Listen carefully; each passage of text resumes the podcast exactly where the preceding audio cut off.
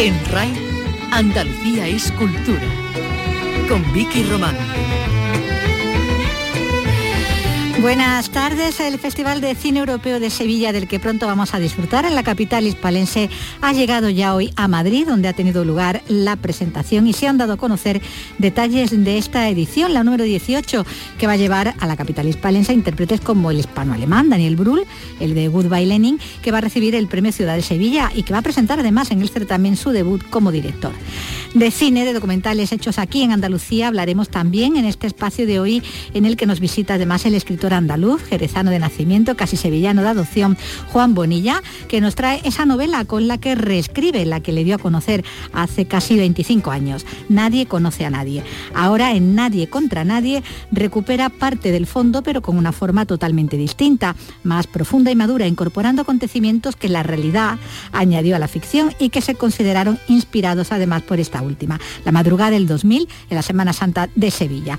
De eso vamos a hablar con él, con Bonilla, y de un libro inédito del Nobel de José Saramago, pero también de una exposición pionera que vamos a visitar con Carlos López. ¿A dónde nos vas a llevar, Carlos? ¿Qué tal? Buenas tardes. Buenas tardes. Pues mira, vamos a recorrer los últimos 50 años de cultura queer en España, sí, porque la muestra diferentes del paisaje de Begoña al orgullo muestra unos 1.500 objetos que repasan medio siglo de historia queer, la literatura, el cine, el teatro, la moda, las artes plásticas o los medios de comunicación, por ejemplo. Bueno, y vamos a terminar con música, como casi siempre, además con algún artista andaluz, de eso que nos trae también Carlos y hoy una artista muy tremenda. Y tanto, pues con Rosario la Tremendita que nos presenta Cerneta, una soleá revisada y renovada que homenajea a la gran cantadora jerezana Mercedes Fernández Vargas, la Cerneta.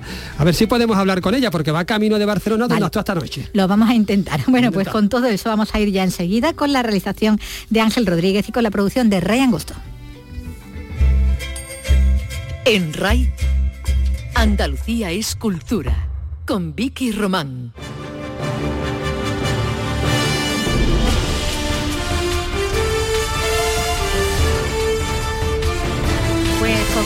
Como, acabamos de, comentar al inicio, eh, el Cine Doré en Madrid ha acogido la presentación del Festival de Cine Europeo de Sevilla y en la capital.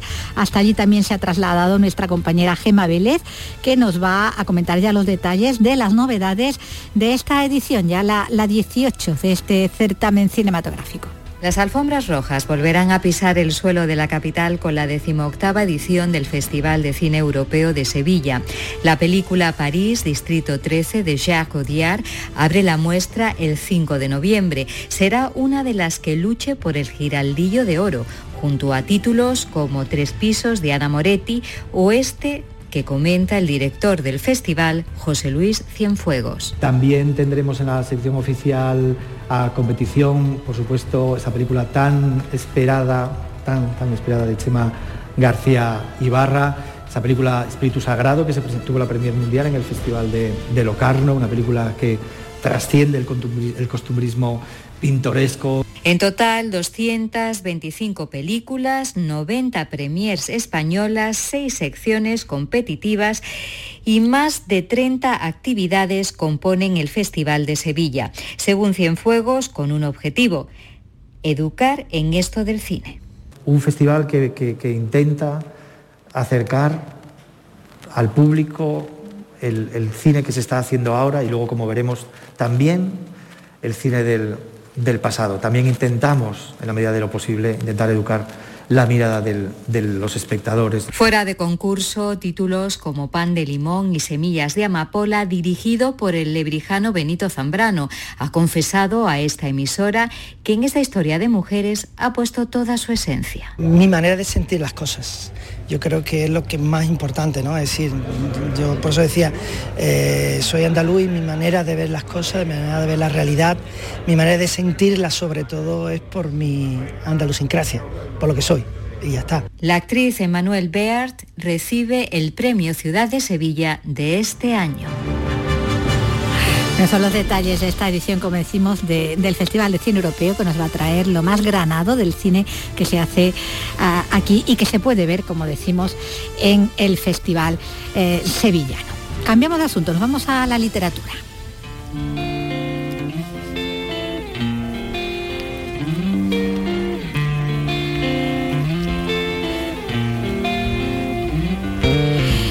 Les contamos, por ejemplo, que la Biblioteca Municipal Miguel de Cervantes, eh, Biblioteca Malagueña, se han presentado hoy los paneles, los recorridos y estancias de Cervantes en Málaga, que complementan la exposición tras los pasos de Cervantes. Esa ruta eh, por la Málaga de Cervantes a partir de trabajos del Instituto Nacional de Estadística, como nos cuenta Rosa Rico. Ese organismo ha realizado estudios sobre el recorrido de Cervantes en la provincia de Málaga y es el que se recoge en los cinco paneles explicativos. Describen detalles sobre la población y sociedad malagueña entre los siglos XVI y XVII. Se exponen referencias de Málaga halladas en las obras de Miguel de Cervantes y se propone una ruta cervantina por la ciudad. Después de su paso por la biblioteca de Pedregalejo, la exposición Tras los Pasos de Cervantes visitará otras tres bibliotecas públicas municipales. La muestra se completa con actividades culturales y científicas dirigidas al público juvenil y adulto. Esta actividad es una colaboración de la Delegación Provincial del Instituto Nacional de Estadística, el Club UNESCO y el Área de Cultura del Ayuntamiento. Siguiendo la ruta de Cervantes, eh, en Málaga y en Granada comienzan ya las actividades conjuntas que realizan en torno a la literatura el Ayuntamiento de Granada y la Universidad. Regresan después de ese parón por la pandemia con un gran interés por parte de los escritores y con un nuevo ciclo sobre el futuro de las humanidades, como nos cuenta Laura Nieto. Por este ciclo pasarán algunos de los mejores intelectuales del país para reflexionar sobre el sentido de las humanidades. El programa de escritores en residencias es uno de los que más éxito ha tenido desde que se realizan estas actividades literarias de manera conjunta. Solicitan su participación escritores de todo el mundo y las solicitudes para trabajar en la Corrala de Santiago crecen exponencialmente. Jesús Ortega es el coordinador del programa Granada Ciudad de Literatura UNESCO. Este año teníamos el temor de que después del, del propio parón pues eh, hubiera menos demanda, pero no ha sido así, han sido más de 70 las, candidaturas y eh, he de decir que por primera vez eh, han ganado dos escritores de habla hispana, son el argentino Josi Abilio y la chilena Paulina Flores. son dos personas muy brillantes, muy relevantes, con una trayectoria muy, muy consolidada en el primer caso y, y de gran futuro y proyección en el segundo. De otoño a primavera se realizarán los microtalleres o conferencias taller que se mantienen online pero también serán presenciales este año y las que se hablará sobre la relación de salud mental con la creatividad, la narrativa fantástica, las experiencias de lectura compartida o los relatos breves. También se ha programado por parte del Aula de Literatura de la Universidad de Granada una lectura poética abierta al público. Y vamos a regresar a, Madrid de nuevo con Gema Vélez porque el Círculo de Bellas Artes ha acogido la presentación de la Biblioteca de José Saramago, una reedición de toda la obra del autor portugués que incluye títulos como La viuda, que nunca se habían traducido al español. La viuda es el primer libro que lanza Alfaguara dentro de la edición de la Biblioteca de José Saramago, una edición renovada por el centenario de su nacimiento, del nacimiento del escritor portugués y que incorpora títulos que como La viuda nunca se habían traducido al español. Es una novela de un Saramago joven que no fue editada con su título original y que ahora lo recupera. Se llamó Tierra de Pecado. Pilar del Río, periodista y compañera, del autor. Un acto de justicia, de memoria histórica y de justicia. Ese libro que tanta emoción le provocó a José Saramago, tanta, tanta, tanta, que dejó que le cambiaran el título, que por supuesto no firmó contrato, que por supuesto no recibió eh, ni un ni un tostón, ¿cómo se llamaba? Escudo eh, de, la época, pero que él era feliz porque tenía su libro publicado. Eh, de repente aparecía con el título original. Eran los comienzos de José Saramago y según Carlos Rey, amigo y director del centenario del autor, ya apuntaba maneras. Una novela que fue escrita por un joven y desconocido, entonces desconocido, José Saramago, pero un joven que así daba, y esto ya se, ya, ya se ha escrito a propósito de la viuda, daba el primer paso de camino al Nobel. A todos los efectos, la viuda forma parte del larguísimo trayecto de vida literaria de Saramago. Esta reedición de la obra completa del escritor portugués ha rediseñado sus portadas de la mano de Manuel Estrada. Ahora era el momento según Carlos Rey. El centenario de Saramago será también el momento adecuado para reediciones y para nuevas publicaciones sobre su obra. Hablamos aquí exactamente de ediciones y de reediciones. Y, subrayo el, relanzamiento por Alfaguara de la biblioteca Saramago con exactamente las cubiertas eh, eh, diseñadas por Manuel Estrada. Pilar del Río ha contado varias anécdotas de su pareja con mucha emoción, la misma que ha sentido con la reedición de toda la obra completa. La obra de José Saramago está completa. Pilar Reyes ha hecho un gran, gran trabajo. Eh, pocas veces los autores se emocionan con el trabajo de sus editores, pueden tener complicidades. En este caso puedo decir qué emoción. Los escritos de José Saramago siempre vivos y siempre actuales.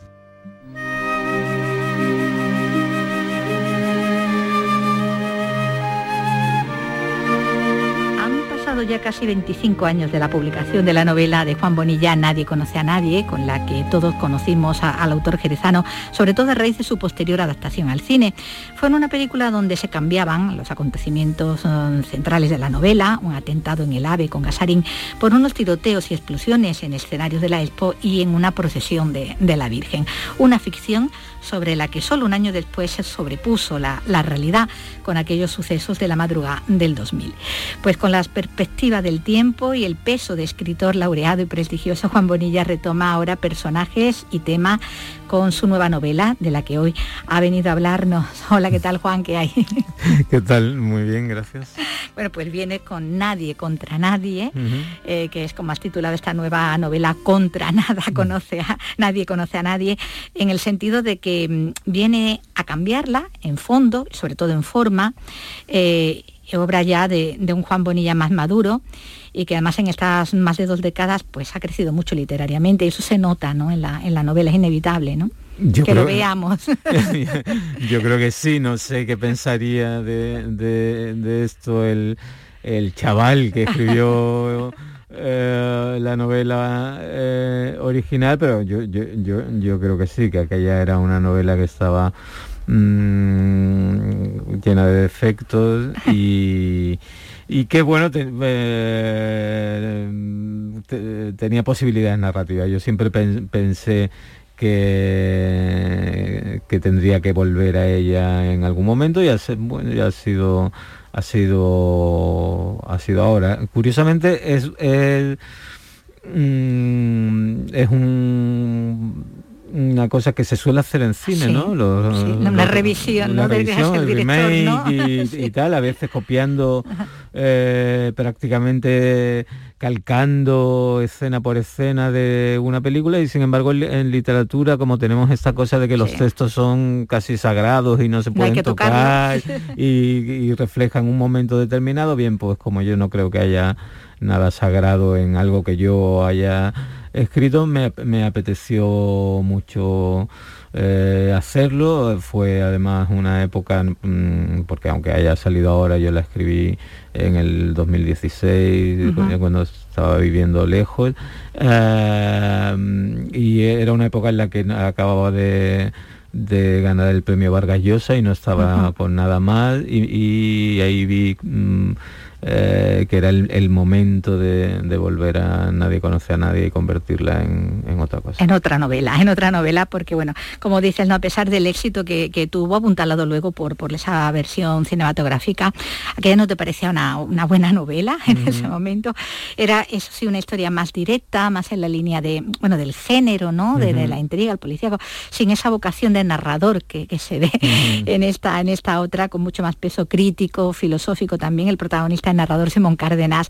Eh, no sé si entonces estudiaba filología y ahora filosofía, o era lo mismo, pero lo cierto es que prepara su tesis y está, bueno, en fase eterna de corrección, porque como él dice, él es incorregible. Sí, sí, lo dice. No, no, en la, original también... También era filosofía, ¿verdad? También estudiaba filosofía. Yo he tratado de, digamos que los eh, de que los elementos esenciales fueran, igual, fueran los mismos. Y a partir de ahí jugar con la posibilidad de que efectivamente el cambio del discurso y de la forma de alguna manera también cambiara el, el fondo de lo narrado, pero digamos que el esqueleto, el juego de rol, la Semana Santa como espectáculo sensorial, todo, está en la novela, pero efectivamente la voz del, del narrador, yo creo que mucho más profunda, más, profunda, más honda, más meditativa, más humorística y efectivamente tiene mm, eh, menos de mm, novela de género como era aquella. Pero él nos va a narrar su historia ante unos personajes que desde el primer momento se saben parte de ella, que hasta le van a reclamar cómo tiene que contarla, no soportan el estilo indirecto en los diálogos y no paran de pedir guiones, ¿no? Abriendo la frase. Sí, me, apetecía hacer ese tipo ese tipo de, juegos, incluso en un momento dado Sapo, eh, otro de los personajes, eh, dice, bueno, tampoco voy a decir nada de mí porque si han leído la, contra, la contratapa de, este libro ya saben que yo soy el malo de la historia, ¿no? Eh, hacer ese tipo de de referencias al propio discurso me apetecía mucho mm, porque la novela efectivamente tiene mucho de, juego, no solo de juego de rol, sino también de, juego, con el lector, claro, también, eh, al que invita ¿no? a participar desde el primer momento. Bueno, el narrador escribe sabiendo cuál es el final de la historia, cómo se ha desarrollado y con esa premisa eh, la va contando, como decimos, al lector, le habla directamente en alguna que otra ocasión, sin disimular ni escatimar información por mantener la, el suspense, que eso le parece, bueno, pues una tontería necesario, ¿no? Sí, eh, es que bueno, aparte es que estoy, yo estoy a favor eh, completamente de los spoilers. Yo creo que yo creo que una novela que no soporta un spoiler no puede ser una buena novela. Quiero decir eh, que, no por saber que van a crucificar a Jesucristo yo voy a dejar de, leer, los evangelios, ¿no? Que sería completamente absurdo. Y bueno, ese tipo de, referencias me, me, parecen interesantes porque es además un tema que trato mucho en, clase, cuando doy clase, es decir, que, eh, hasta qué punto un narrador que lo sabe todo puede contarlo todo. Claro, eh, eh, en el momento en que te encuentras con un narrador que lo sabe todo desde el principio y que, digamos, que va midiendo la información que te va dando, de alguna manera ese narrador está tendiéndote trampas, porque está mediatizando efectivamente podría perfectamente contarte el final, pero entonces no tendría y eh, no tendría historia, ¿no? Entonces la propia reflexión acerca del hecho de narrar, de qué significa contar y de cómo se cuentan las las cosas es también un, motivo en el que Simón Cárdenas se para muchas veces y muchas veces tiene que decir es, la verdad es que es un es un latazo esto de tener que callarme información que yo sé y que ahora mismo no puedo contar porque si no desvelaría algo que todavía no, no, puedo desvelar ¿no? es, es, em, es ese tipo de narrador que eh, es que etimológicamente eh, responde al nombre de narrador. Narrador viene de narus, eh, que es el que sabe, el narrador es el que sabe, te cuenta algo porque lo sabe, ¿no? Ah, y en este, en, este caso, claro, Simón Cárdenas habla cuando ya todo ha cuando ya todo ha sucedido.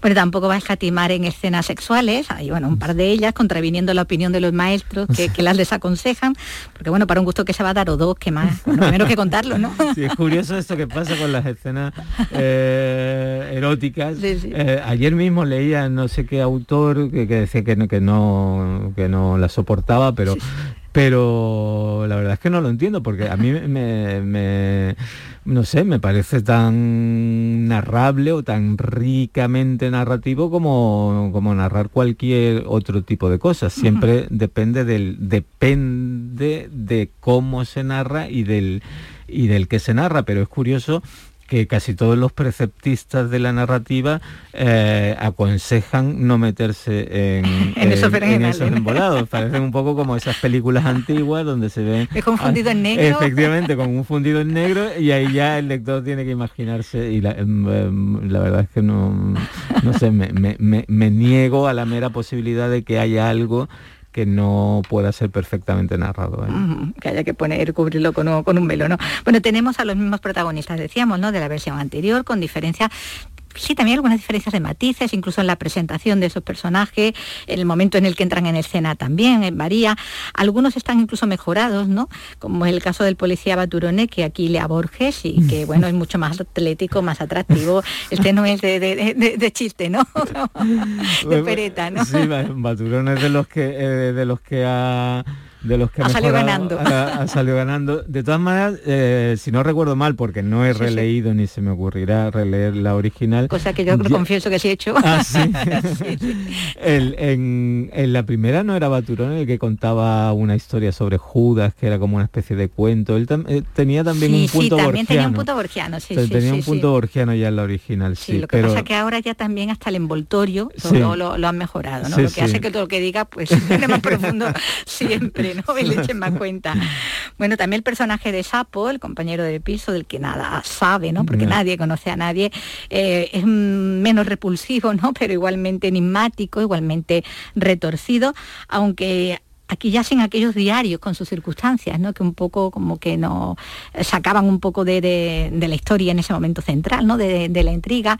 Aquí no están en, la, en esta otra... ese, pasado, ese pasado, de, ah, me refiero, que estaba contado, pero de una manera como muy... con un personaje realmente extraño ¿no? y siniestro, ¿no? casi, que era Sapo. Sapo yo creo que es el, el personaje que si no físicamente o por su eh, particularidades, particularidades eh, prácticamente es el mismo que, que en, la original, pero sí eh, que como fondo yo creo que, que, que es un personaje mucho más creíble.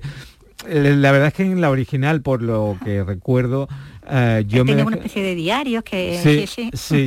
llevaba un tal, pero yo me dejaba eh, llevar mucho por el arte de la de la parodia y de la caricatura y que mm. todo estaba como, como excesivamente... Sí, decíamos lo de Baturone también, ¿no? Eh, sí, Baturone también era uh, sí, un, personaje perfectamente inverosímil en su propia presentación. Y, y, en, y, en, y en Nadie contra Nadie eh, está mal más medidos y, por eso mismo me parece que son bastante más más de, más creíbles, más de una pieza. Bueno, con, y con tesis, bueno, pues muy interesantes, ¿no? Porque él sí que a lo largo de la, como pasaba también en la, en la anterior, sí que él desarrolla una serie de, tesis, ¿no? Sobre el mundo que le rodea, ¿no? Sobre, sobre la sociedad, sobre la Semana Santa misma, sobre muchas cuestiones. Está también esa referencia, eso sí que está en las dos, eh, que hace a, Luna de Papel, ¿no? sí. a la película de Bodanovich. Sí, porque esa, esa la recordaba cuando estaba escribiendo viendo esta, eh, eh, recordaba perfectamente ese, ese capítulo, aparte que es una película que a mí me gusta mucho, pero recordaba perfectamente cómo como Sapo utilizaba luna de papel para demostrar que, eh, que, nadie, nadie conoce a nadie, exactamente, que se podría, eh, bueno, que se podría darle un uso, como ellos con los un, uso terrible, y gratuito a, a, lo que hacían los... Arruina vidas completamente. bueno, sí hay una tesis destacada en toda la trama, es esa que el narrador se plantea incluso como reto académico, tesis de verdad, ¿no? Tesis doctoral, que es eh, ese síndrome de Alonso Quijano, ¿no? Sí, que me han dicho que yo no lo sabía, que ya, que ya se, que ya se, que ya se utiliza, que ya se utiliza en, psiquiatría. realmente me, ha parecido mi mayor logro hasta el momento, vaya, con, con diferencia. Y sí, bueno, el síndrome de Alonso Quijano que yo creo que por una parte es la gran meta de cualquier libro, eh, que es el de conseguir que un, lector cualquiera eh, salga a la calle, a la vida, que los libros están para eso, no para quedarse encerrados en los libros, sino para, para salir a la vida.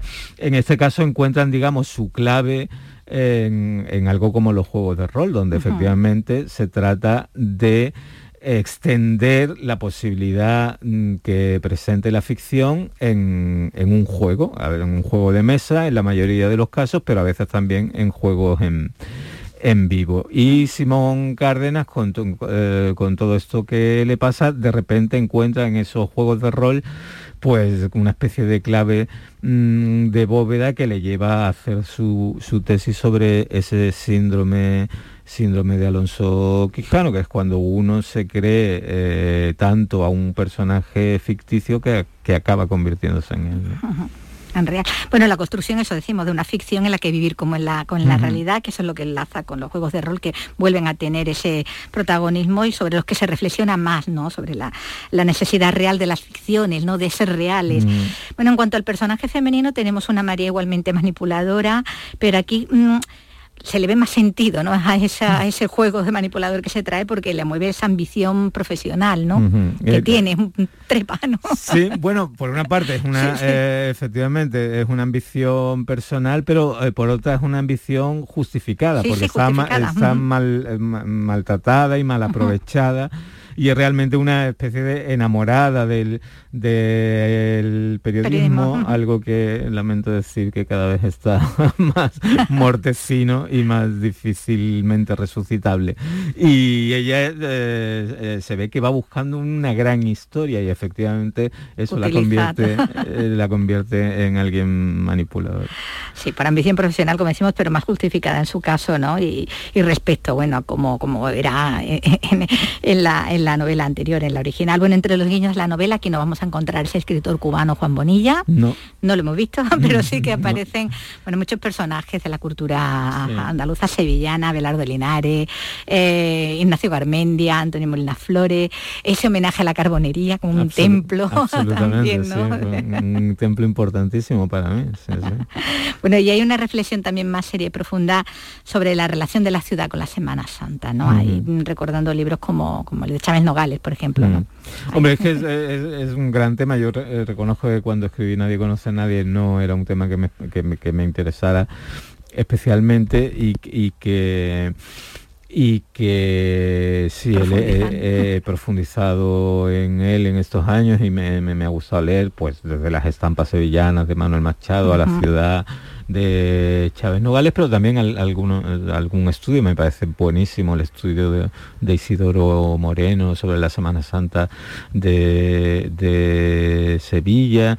y, bueno, el espectáculo en sí como gran espectáculo de de sensualidad, de, tragedia, de, pero también de celebración de, la belleza, me, me, parecía que merecía unas cuantas, unas cuantas reflexiones como espejo de la propia ciudad donde, donde se produce. Y lo otro, mm, los homenajes a los amigos de los 90, que, gracias a, Dios muchos de ellos siguen siendo amigos eh, hoy mm, se debe sencillamente a la, nostalgia. Yo decir, como te digo, la novela eh, la, escribí estando lejos de aquí y al recordar aquellos aquellos años 90, la gente con la que más o menos me veía y tal, bueno, pues la manera de estar más, más cerca era convertirlos en personajes míos.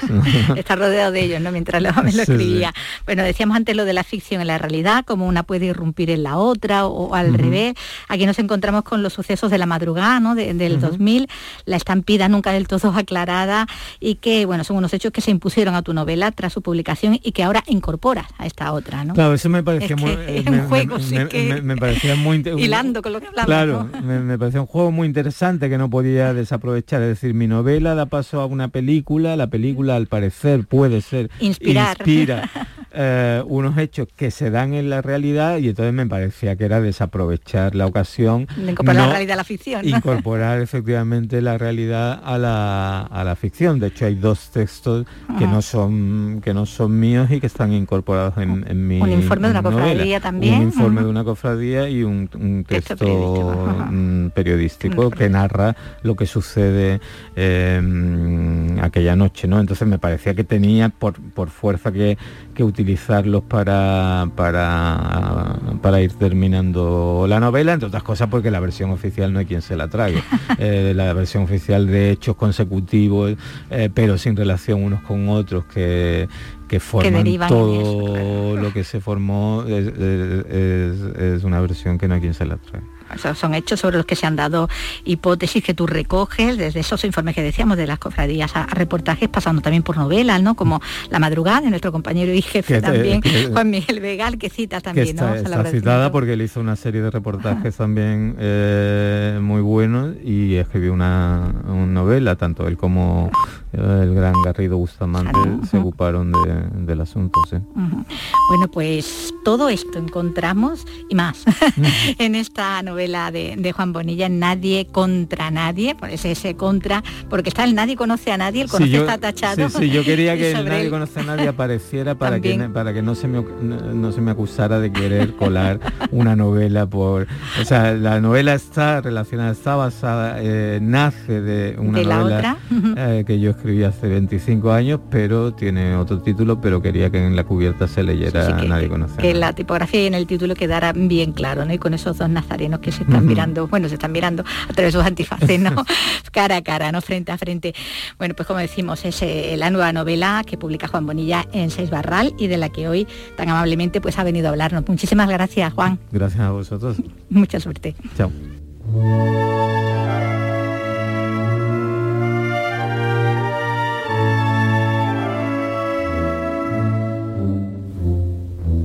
Bueno, es esta versión nueva, totalmente diferente. De Nadie conoce a nadie, este Nadie eh, contra, contra nadie.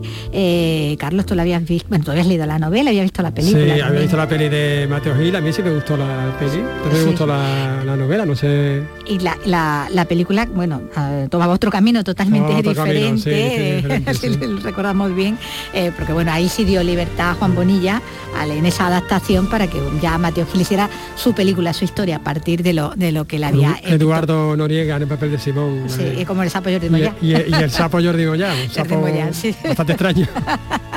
más delgado que más delgado, más delgado, en, la, sí. en la novela. Bueno, pues esa es, eh, como decimos, la respuesta. Ese nadie conoce a nadie 25 años después del propio autor, por parte del propio autor, Juan Bonilla, ha sido esta otra novela que, como decimos, pues acaba de publicar. Y vamos a dejar de momento los libros, nos vamos a otros asuntos, empezando por el teatro.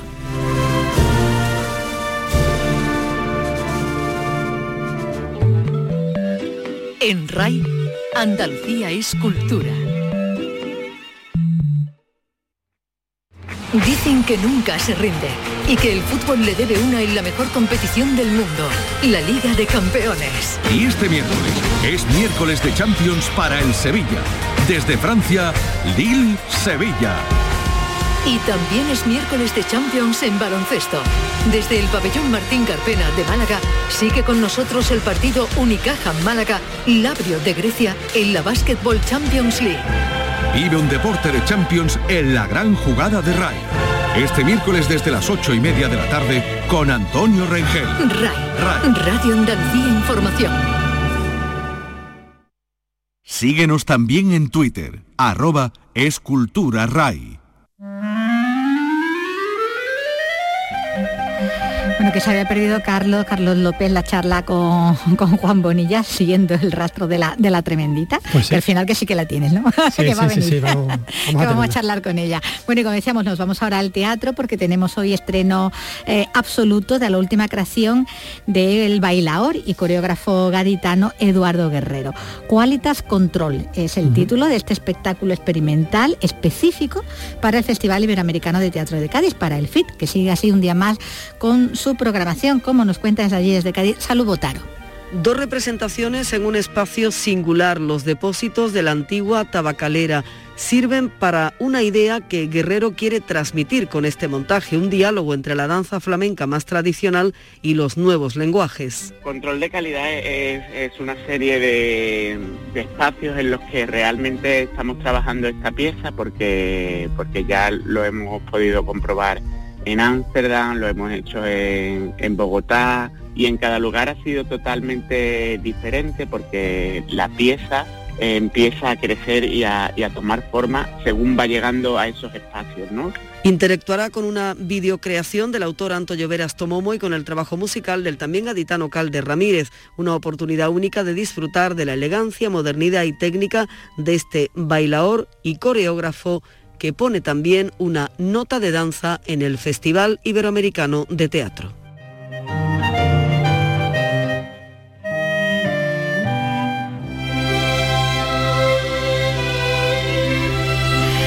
Bueno, no muy lejos de, allí, no muy lejos de Cádiz, en Jerez, en el centro, en la plaza de Belén, es donde va a tener lugar en el primer fin de semana de noviembre la cuarta edición del Festival Cultural Intramuros.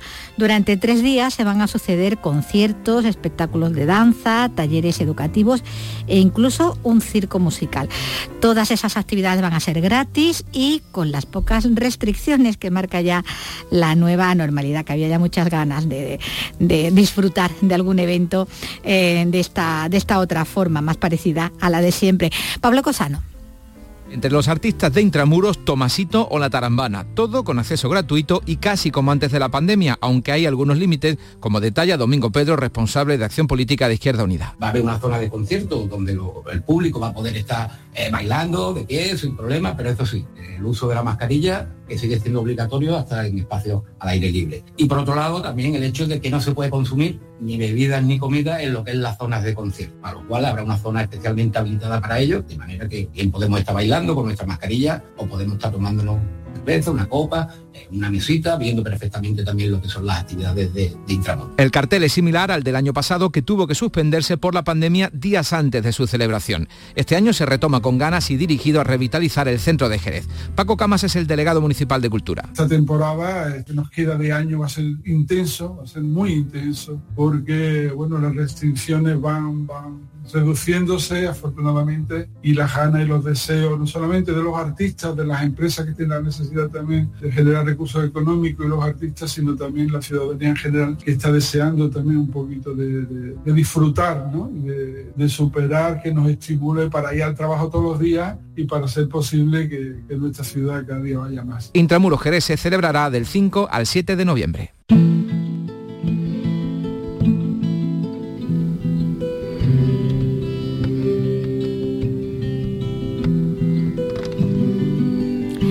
Bueno, eso es en Jerez y va a ser dentro de, unos días. Lo que sí tenemos ya en Sevilla es una exposición que, como hemos comentado al comienzo, vamos a visitar eh, enseguida. Es la, primera exposición dedicada a la cultura queer eh, en España. Diferentes del pasaje Begoña al orgullo es el título y muestra unos 1.500 objetos que repasan 50 años de historia queer en la literatura, en el cine, en el teatro, en la danza, en la moda, en las artes plásticas o en los medios de comunicación, porque ha estado presente en todos esos ámbitos, ¿verdad, Carlos? Exactamente, ha estado y, continúa estando, sí.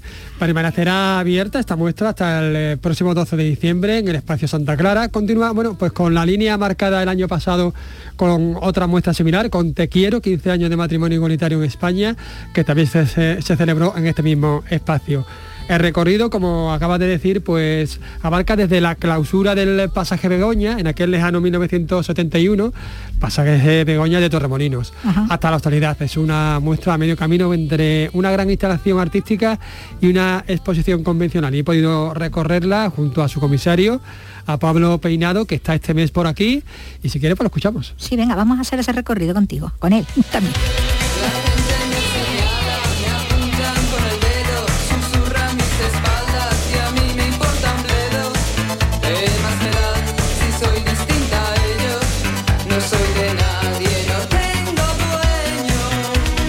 Vamos a recorrer esta interesante exposición de mano de su comisario, de Pablo Peinado, que lo tengo aquí a mi derecha. Hola Pablo, ¿qué tal? Buenas tardes. Muy bien, estoy muy bien, muchas gracias. Bueno, pues vamos a comenzar por este cartel enorme ¿no? que tenemos aquí, esta especie de, de collage, que es una instalación artística en sí misma. Sí, es un, es un espejo que simula el camerino de, de un artista de teatro, un actor o actriz, ¿no? Eh, con las luces que hay alrededor y el espejo en medio y, esto viene un poco acompañado de una serie de objetos que son un poco un resumen de la exposición y también un resumen de los últimos 50 años, de 1971 a 2021, que es el periodo sobre todo en el que se centra la exposición, aunque hay objetos desde el siglo XVII, cuadros obras de arte desde el siglo XVII hasta ahora mismo. Son dos plantas, vamos a comenzar por esta primera planta. Sí, sí, sí. Pues eh, la, exposición está dividida en áreas. En esta, en esta planta baja tenemos eh, áreas culturales, tenemos cine, artes plásticas y artes escénicas y danza. Y hay un par de, entradillas, digamos, de antecedentes que son franquismo, que se titula Los años grises, y el pasaje Begoña, que es un homenaje a este espacio de la memoria histórica que se declaró, creo que fue el año pasado en Torremolinos, que fue un, pequeño... Pequeño oasis de libertad, ¿no? oasis de libertad que duró desde, final, desde los años 60 hasta el año 71, en que nombraron gobernador civil a un señor del Opus que decidió cerrarlo, entonces lo cerró, hizo la gran redada, que es un acontecimiento como histórico que tuvo lugar ahí en Torremolinos en el año 71, cerró todos los bares, pero a pesar de que eso se, se clausuró y se cerró, años después la semilla había, había quedado ahí, ¿no? Y hoy en día Torremolinos es uno de los lugares del turismo gay donde van más turistas gays de todo el mundo, ¿no? Bueno, vemos carteles, pues, Viva la muerte, ¿no? De Fernando, la película de Fernando Arrabal con Nuria Esper. Vemos eh, pues portadas de, de ABC. Sí, sí, sí. En el caso de los años grises, franquismo, pues hay desde un cartel de Arrabal, hay un- un- una obra gráfica de- del El Roto, eh, un cuadrito de Juan Genovés, dos cuadros de un artista no muy conocido, pero que fue, sobre todo fue modisto en los años 80 y 90, eh, Teo Araujo. Junto Y- a esto, pues la, toda la filmografía de, de Pedro Almodóvar, ¿no? Sí, prácticamente. aquí, prácticamente todos, sí, están casi todas sus películas a, a través de los carteles o DVDs o, o pressbooks. Frente a, a estos carteles de la filmografía de Pedro Almodóvar, pues tenemos otro lienzo de pared dedicado a las artes plásticas. Sí, hay un Carreño de Miranda del siglo XVII, maravilloso, un San Sebastián, y al lado un San Sebastián actual de Nazario, un sevillano ilustre que además está exponiendo aquí. Tiene, en- tiene ahora mismo una Claro. exposición en el Centro de Arte Contemporáneo, efectivamente, retrospectiva. Tenemos un, un brazo de un artista muy poco conocido, pero que es un genio y un hombre muy especial, que es Rodrigo, se llama Rodrigo. A secas, a él le gusta así, es un personaje muy, muy curioso. Tenemos un pequeño, una pequeña serigrafía de Jeff Koons, eh, una obra de... Finland, ¿no? Un, sí, un una litografía de Tono Finland, una obra de Concha Jerez, eh, Premio Nacional de Artes Plásticas, un dibujo maravilloso de los años 40 de Pablo Palazuelo, antes de que se hiciera abstracto, ¿no? antes de entrar en la geometría. Y hay aquí otra zona dedicada a Andalucía. Sí, sí, sí, bueno, Andalu- Andalucía hay por todos sitios, porque verdad, Andalucía hay por todos se sitios. genera mucha cultura. Aunque aquí ponga Andalucía en esta zona, Es- realmente. Aquí pone Andalucía porque estos son eh, unos, unos archivos digitales que nos ha mm, prestado el Centro de Investigación y Recursos de las Artes Escénicas de Andalucía. Ellos no- nos pusimos en contacto con ellos para que nos facilitaran material gráfico y entonces nos han facilitado estos maravillosos carteles, bueno, Orgullo SOS, eh, Los remedios, los eh, remedios que se estrenó en el María Guerrero, que yo no lo pude ver porque ya no quedaban entradas en Madrid, y este que es maravilloso, el de Miguel de Molina, que, y el otro día vi Tai Virginia, estuve en Olivares viendo Tai Virginia, que es un obrazo, un monólogo maravilloso de Manuel Monteagudo. Esto es lo que podemos encontrar, si vamos muy rápido, también hay que decirlo, en la primera planta. Pero es que hay una segunda planta y vamos a subir. Bueno, Pablo, pero ¿por qué se llama dormitorio a la zona expositiva? porque era donde dormían las monjas, había do- dos dormitorios en este convento, que esto era Santa Clara, era un convento de, de monjas, originalmente del siglo XVI, reformado en el siglo XVII, entonces tiene dos dormitorios, el dormitorio bajo, que está en la planta baja, y el dormitorio alto, que está en la segunda planta del edificio. que es donde estamos ahora mismo, donde acabamos de llegar. Lo primero que nos encontramos es esta maravilla, que es una bata de cola, que tiene su historia porque fue la bata de cola que vistió Rocío Jurado. Sí, uno de los, eh, una de las batas de cola que lució Rocío Jurado en Azabache, que la diseñó Justo Salao. No es exactamente la que ella llevaba puesta, porque Justo Salao ha diseñado a lo largo de su carrera 7.000 batas de cola. Y lo que hacía, lo que hizo en 30 ocasiones, en 30 trajes puntuales, que son la colección que tiene él en su casa, es clonar el traje, hacerla. Al mismo tiempo que estaba haciendo el, el de Rocío el, de- el que iba a llevar Rocío Jurado en el escenario, hacía- estaba haciendo una copia exacta, que es la que vemos aquí ahora mismo. Aquí en, est- en esta segunda planta de Santa Clara, del espacio Santa Clara, encontramos eh, las áreas de comunicación, moda, música y literatura. Entonces aquí, por ejemplo, tenemos comunicación. Es un pequeño mm, resumen, un pequeño viaje por lo que han sido los medios de comunicación gay desde los años 70 hasta ahora. Entonces encontramos desde la enciclopedia Homo, Homo de homosexual, que es una iniciativa muy curiosa que tuvo el Grupo Salvat en el año 1999, que era reunir todo el compendio del conocimiento gay en una enciclopedia que se, se publicaba por se- semanalmente, se vendía semanalmente y tuvo unos pocos números, como veintitantos números, 25 o algo así. Hablamos antes de bata de cola, pero no es la única alusión a la moda, porque aquí tenemos otra zona también dedicada específicamente a la moda.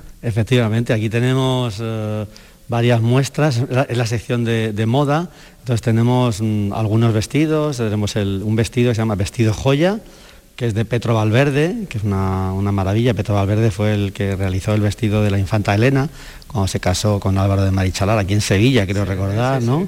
Tenemos un vestido también de Yves Saint Laurent, que forma parte de la colección, una camiseta también, que también forma parte de la colección, que está pintada por Yoko Ono, la hizo expresamente para nosotros, para que formara parte de esta, de esta colección. Bueno, y de la moda a la música.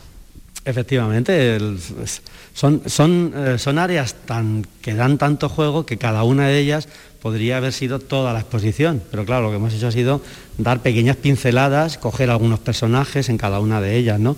Por ejemplo, en el área de música hemos elegido un personaje como Rafael, por ejemplo, que es un personaje queer, que no, no sabemos muy bien, él tiene como una vida oficial, que bueno, que todo el mundo conoce y tal, pero en sus letras él deja entrever como otras cosas o bueno, que se plantea otras cosas y es un personaje interesante, un cantante ya clásico que forma parte de, nuestra vida, ¿no? porque lleva 60 años en la exposición, exhibimos su cartel de, esta temporada, de la gira que está haciendo esta temporada, este año, son 60 años en los escenarios, junto a varias fotografías, discos, junto a él está Maritrini, junto a él está Miguel Bosé. Aquí tenemos una vitrina en la que hay unos, unos libros cedidos por la, la única editorial andaluza especializada en temática LGTB, es esta parte de la vitrina, la otra son libros en general, pero esta parte son unos libros que nos ha cedido la editorial La Calle, que, que está en Antequera, y que nos han regalado estos libros porque se los pedimos para exhibirlos, porque nos parece importante que una editorial andaluza apueste eh, por ser exclusivamente una editorial LGTBIQ. Llegamos a la zona de cómic. Sí, sí, sí, hemos hecho una pequeña área, un pequeño área de cómic y, uno, un personaje muy importante en eso fue, ha sido Nazario, que es otro, otro, sevillano ilustre también, ¿no? igual que Ocaña, del que, que es imagen de esta exposición y del que además tenemos una obrita. En la planta de abajo, en la sección de artes plásticas, hay una obra de Ocaña. Aquí lo que tenemos es varios cómics de Nazario, no hay, tantos, no, hay muchos autores tan importantes como él, con un trabajo de tanta calidad y que lo dejó, dejó relativamente pronto de, hacer cómics porque no se podía vivir de eso. Finalizamos con esta zona dedicada a la literatura. Sí, sí, sí, literatura, en la que hemos seleccionado también a varios escritores, que nos parecen importantes. Mendicuti, que es, eh, yo creo, uno, uno, de los grandes escritores españoles mm, y aparte un gran, un gran autor gay también, ¿no? Bueno, pues con esto finalizamos este recorrido tan interesante. Eh, recordamos hasta cuándo está abierto, creo que hasta mediados de diciembre. 12 de diciembre está y está abierto de martes eh, a sábados de 10 a 8 y domingos de 10 a 2. Y además tú ofreces visitas guiadas todo el mes de octubre. De martes a viernes a las 7 de la tarde y sábados y domingos a las 12. Pues no hay que perdérselo, sobre todo si te lo cuenta su comisario, Pablo Peinado. Muchas gracias. A vosotros.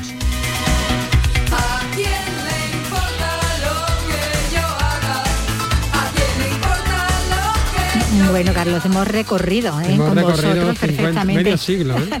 y esta exposición también de, vuestra mano, como decimos, que está en el, en el espacio Santa, Clara.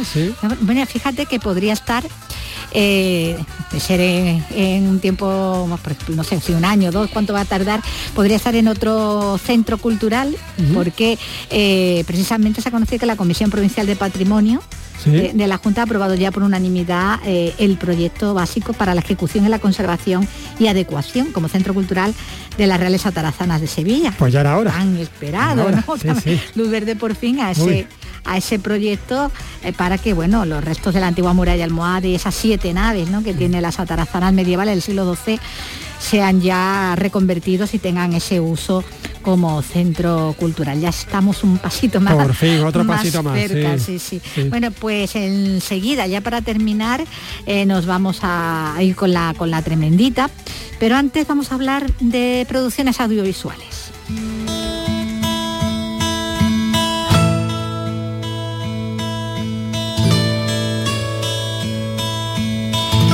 Y es que en estos días eh, se rueda en distintas localizaciones de, toda España un documental sobre el origen del servicio de vigilancia aduanera, un origen que se remonta al siglo XVI con los decomisos de tabaco procedentes de América.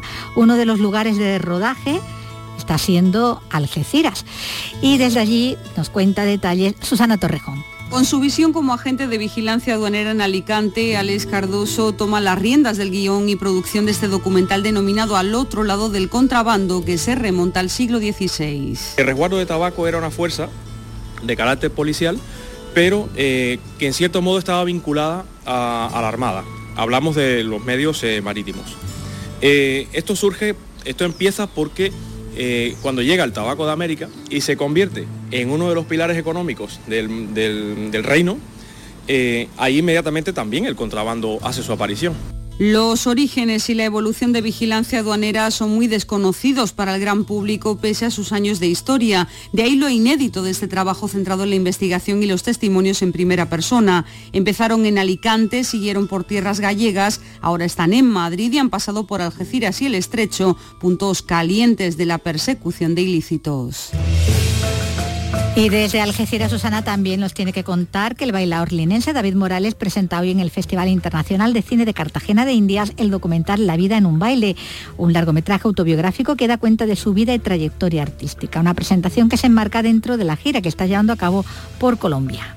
Bailaor, autodidacta y coreógrafo, el linense David Morales lleva más de 40 años sobre los escenarios. Durante este tiempo ha recorrido más de 20 países de cuatro continentes. Todo ello queda recogido en el documental que presenta hoy en el Festival Internacional de Cine de Cartagena de Indias y que suena así. El sueño más importante es poder bailar hasta que uno, hasta que uno tenga su cabeza eh, con conocimiento y que y que el Dios divino me pueda dejar bailar hasta, no sé, que tenga 70 años más. En esta gira por Colombia, David Morales ha puesto en escena Mirando al Sur, un recorrido por los momentos más emblemáticos de sus tres últimos espectáculos. Y ya sí, vamos con un nuevo estreno musical, a cargo en este caso de la Tremendita, ¿no, Carlos? Yo llevo el peligro de tu amor en mis ojos. Yo llevo el peligro de tu amor en mi vena.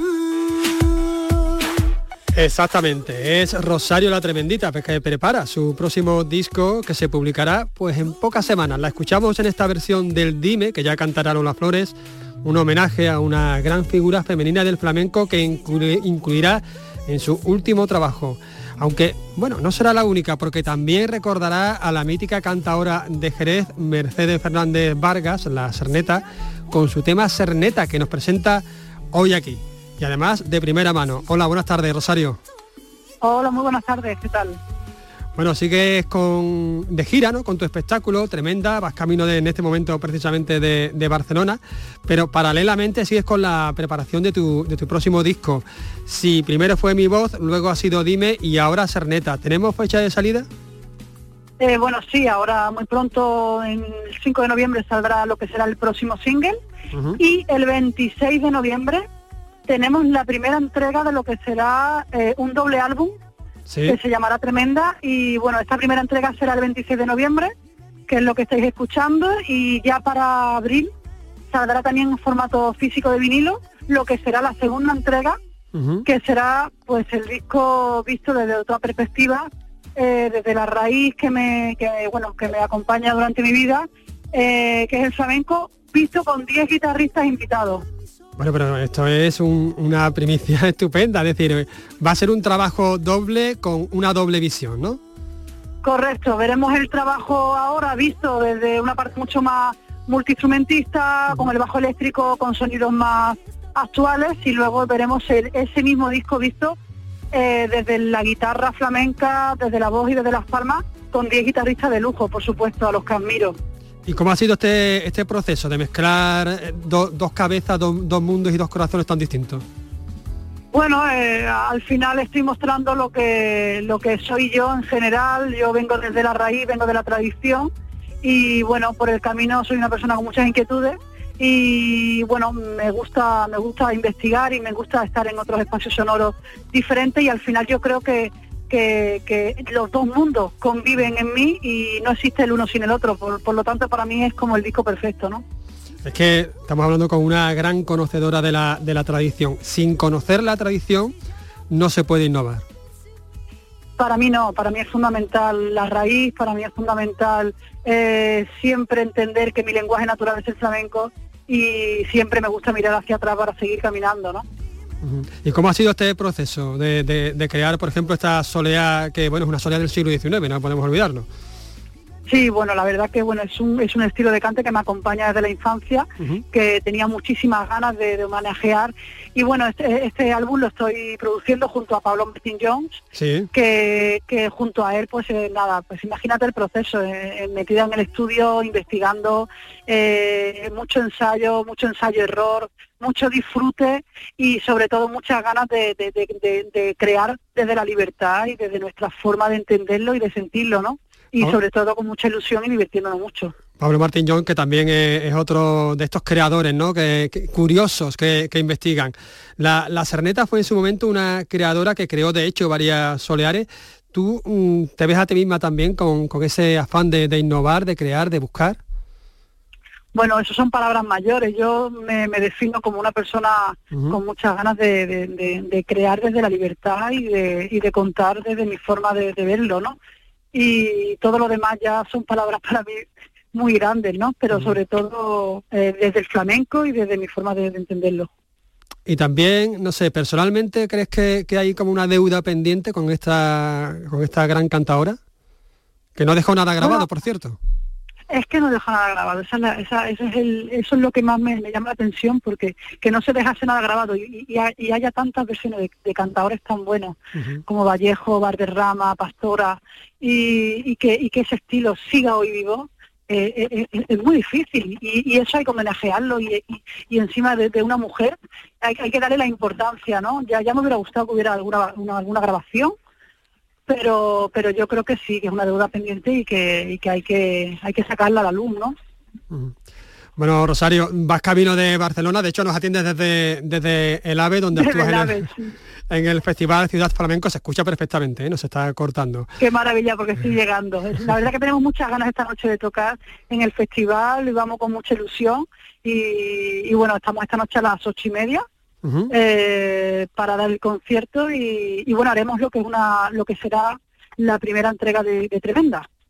Bueno, de este espectáculo con el que no paras, por cierto, porque después te vas a Dubái, después vuelves a Madrid, a Castellón. Estaremos, sí, estaremos en Dubái y bueno, la verdad que estamos compatibilizando los conciertos con, con, el, con el álbum nuevo y nos está dando muchísima vida porque es una manera también de que el público también esté eh, conviviendo y viviendo el proceso del álbum. Pues tenemos muchísimas ganas de, tener ya físicamente este álbum para los, coleccionistas como yo. Yo tengo ya, me estoy afilando ya los colmillos y nos quedamos mientras tanto con tu serreta. Muchísimas gracias por, por atendernos. Muchísimas gracias a vosotros.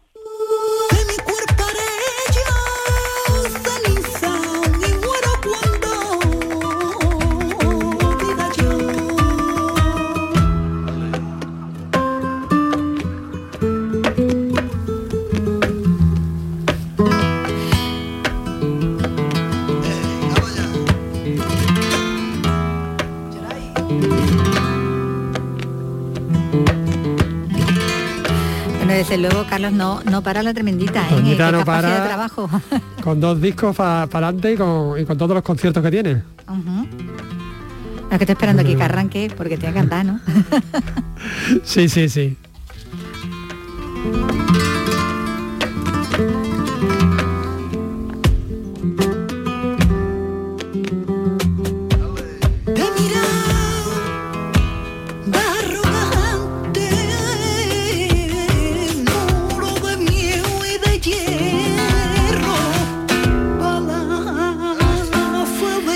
Así con la tremendita vamos llegando al final con esta presentación de este que es su, nuevo tema y que hoy nos ha presentado. Volvemos ya mañana.